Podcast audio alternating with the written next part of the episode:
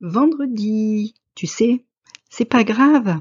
Si de temps en temps t'as un coup de mou, si tu te sens fatigué, si t'as pas envie de sortir, si tu préfères rester chez toi, à faire quelque chose qui te plaît, à faire euh, de la peinture, à regarder une série Netflix ou juste à dormir. Et euh, c'est pas parce que les autres sortent, parce que les autres font des trucs, que toi t'es obligé de toujours faire pareil.